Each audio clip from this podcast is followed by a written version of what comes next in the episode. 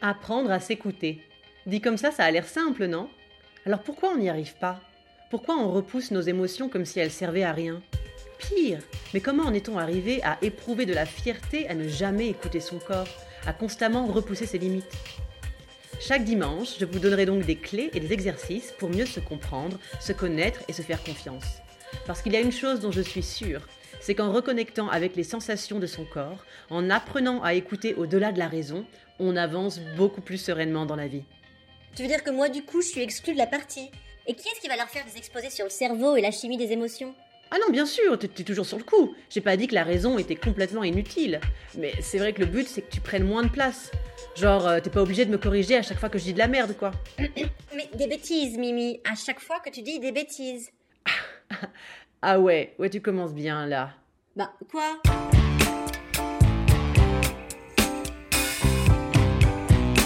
Épisode spécial. Aujourd'hui, je vous parle de mon livre.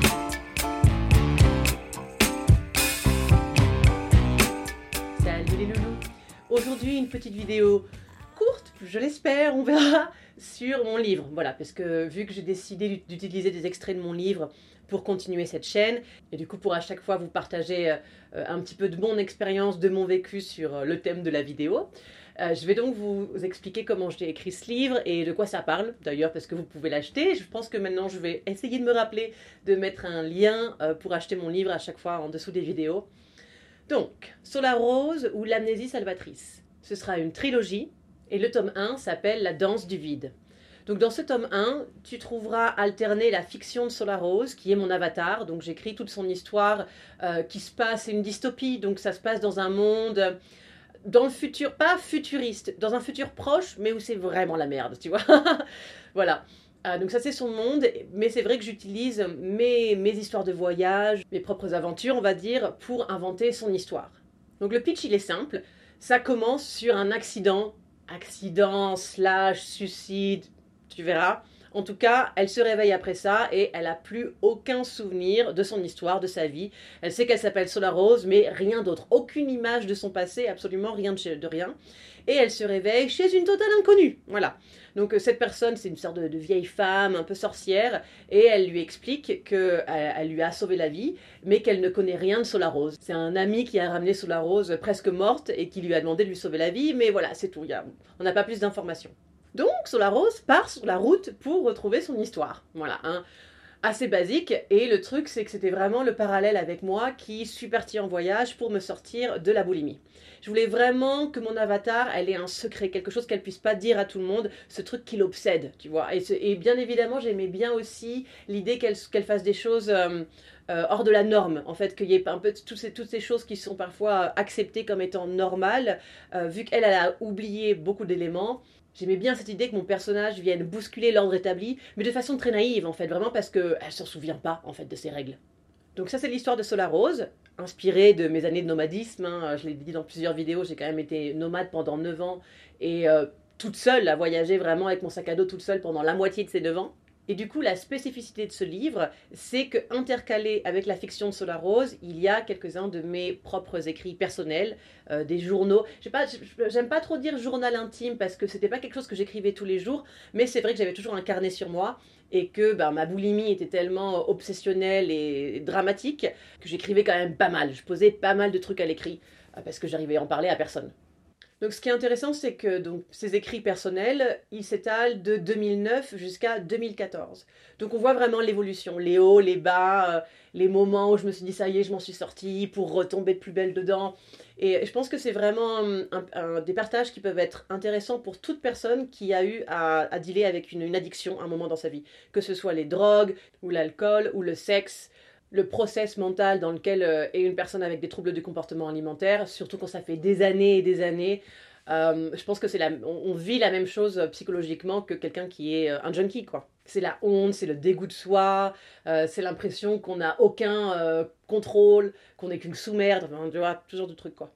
Donc il y a ces écrits, euh, qui sont plutôt dark évidemment, et il y a aussi des poèmes. Ça, c'est un, ça a toujours été mon grand truc. J'aime bien écrire des poèmes, et surtout aussi quand je voyageais, euh, vu que j'étais toute seule, un de mes trucs parfois pour connecter quand je suis dans une ambiance où vraiment je connais personne, juste demander aux gens de me donner des mots, et, euh, j'écrivais un poème comme ça super rapidement avec les mots, les mots qu'on m'a donnés. Donc dans mon livre, j'appelle ça des écritures orientées.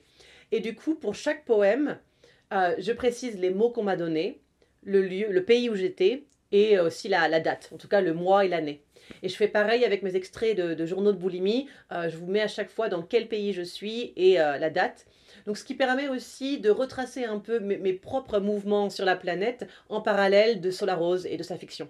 Donc voilà, bon, c'est tout plus ou moins par rapport à ce tome 1. Le tome 2 sort le 8 mars, donc je suis vraiment contente. Et donc dans ce tome 2, vu que je n'ai plus de problème de boulimie, c'était un autre genre euh, d'écrit et de journal d'ailleurs que, je partage. C'est le journal de bord de nos 5 mois en van tout autour des États-Unis avec mon mec. Euh, et ça c'est pareil en fait ce que j'aime bien, c'est que les, journaux intimes, vous imaginez bien, c'est un truc que j'ai écrit pour moi à une époque où j'étais tellement. Et c'est dark, hein, c'est des choses que j'avais écrites que pour moi. Je pensais les montrer à personne, jamais de ma vie. Sauf que maintenant, je trouve que ça fait sens, en fait, que je, je les partage en, parallèle à l'histoire de Solar Rose. Et puis, bon, moi, je pense que peut-être aussi parce que maintenant je m'en suis sortie, j'arrive à avoir de, de, l'indulgence, on va dire, en tout cas de, de la compassion pour euh, ben, cette personne qui a écrit ces mots, le, la, la, moi qui était complètement euh, euh, coincé dans sa boulimie. Donc c'est vraiment des écrits qui n'avaient rien à voir avec mon projet Solar Rose à la base. Mais à cette époque-là, jamais j'aurais pensé que je connecterais les deux. Et en fait, le journal de bord, bah, c'est pareil. C'est-à-dire que ce journal de bord, je ne sais plus pourquoi j'ai décidé de, tenir ça quand on voyageait en van. Vraiment, juste tous les jours, d'écrire rapidement combien de miles on avait euh, parcouru, où on allait passer la nuit, et tu vois, deux, trois trucs qu'on avait fait dans la journée, quoi. Euh, et, en fait, voilà, quand je réfléchissais à mon tome 2, comme je savais que j'avais envie de garder cette structure avec la fiction de Solar Rose et des choses personnelles de ma vraie vie, j'ai eu le clic, quoi. Dans le tome 2, je vais partager le journal de bord et je trouve que ça fait vraiment sens parce qu'il y a un côté où le tome 1, c'est moi qui plonge dans les, les, parties les plus sombres de mon être qui vraiment les, les regarde, quoi, tu vois, en face.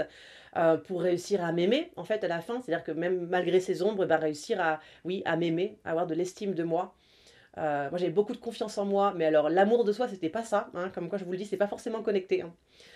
Et euh, le tome 2, ben, le tome 2, c'est moi qui suis amoureuse. La, la suite logique, je crois. Bon ben voilà, hein. comme ça dans les prochaines vidéos, quand je parlerai de mon livre, je pourrai vous citer cette vidéo, voilà, où je vous explique un petit peu le concept.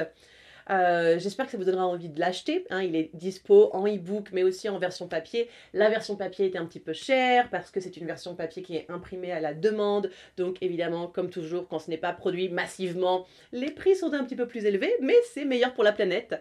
Et ma maison d'édition, la Maison d'État, est une petite maison d'édition. Donc on fait comme on peut.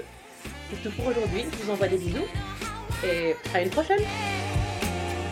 Je vous souhaite une semaine éblouissante comme un paysage enneigé sous le soleil.